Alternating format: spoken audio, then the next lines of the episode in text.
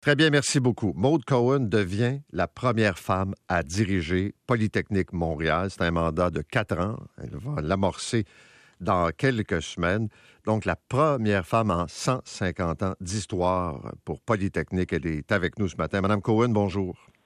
Bonjour. Ben D'abord, bravo, félicitations. C'est quand même euh, à la fois tout un défi, mais c'est toute une symbolique derrière votre nomination aussi, je pense. Hein?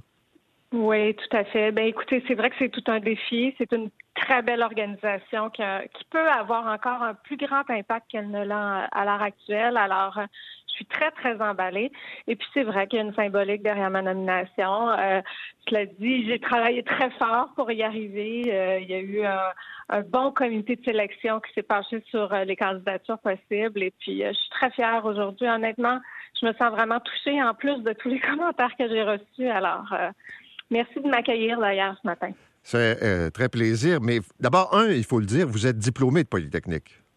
Oui, exactement. C'est mon alma mater et euh, c'est un peu là aussi qu'est née la source de mon engagement. Je m'étais impliquée dans plusieurs communautés, euh, comités étudiants à l'époque.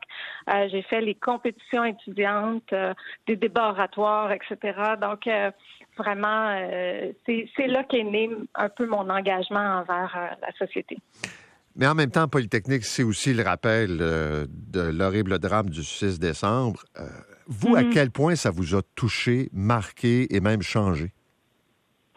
Ben, je m'orientais vers des études en médecine lorsque c'est arrivé. J'étais au cégep et puis euh, je constatais que la médecine allait probablement pas être mon chemin. Bon, j'étais à la Fondation Sainte-Justine, ce qui est quand même proche, mais mais euh, je constatais que ça allait pas être mon chemin. Euh, je, je, je sentais pas vraiment la flamme. Et puis l'événement s'est produit et j'ai appris à connaître euh, la profession comme ça. C'est quand même assez particulier. C'est une profession qui est peu connue pour les femmes. Euh, ça l'est davantage que ça l'était maintenant. Évidemment, euh, la tragédie a, fait en sorte qu'il y a eu une beaucoup plus grande sensibilisation face à cette profession-là chez les femmes. Mais c'est vrai que c'est une grande symbolique. Puis moi, je suis très fière d'être la première femme euh, aujourd'hui. Dans votre parcours, il y a eu évidemment, vous l'avez dit, Sainte-Justine, mais aussi l'Ordre des ingénieurs du Québec. Puis on a vu cette époque où les firmes de génie se sont fait un peu, euh, disons, euh, maganer sur la place mm-hmm. publique, la commission Charbonneau. Euh, le monde du génie au Québec, là, puis là, vous allez diriger Polytechnique, vous le regardez de quelle mm-hmm. façon? Il est en quel état?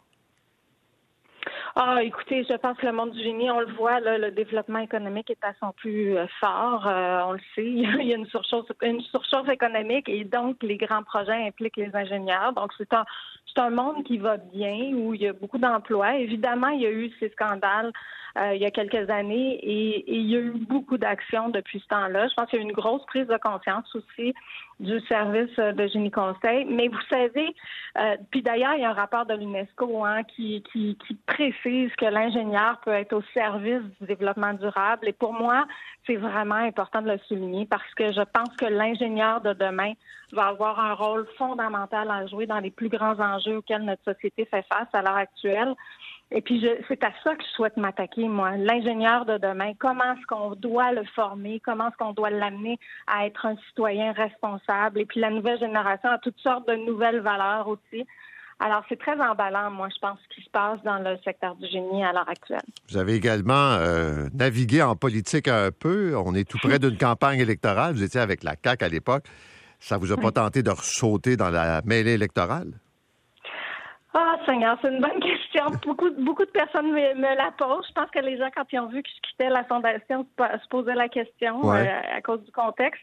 Mais vous savez, euh, le rôle que je suis en mesure de jouer à l'heure actuelle dans des organisations qui ont un impact profond est très important. Et puis, je m'y plais beaucoup.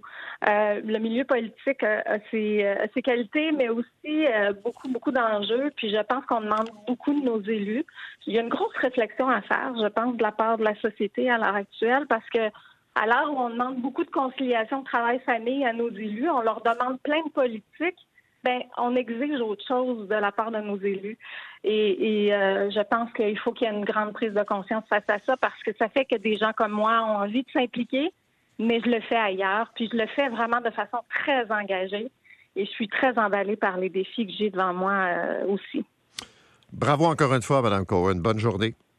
Merci beaucoup. Au revoir. Bonne journée à vous. Cohen est ingénieure, un, et deux, elle devient la nouvelle directrice générale, la première femme à occuper le poste à Polytechnique Montréal.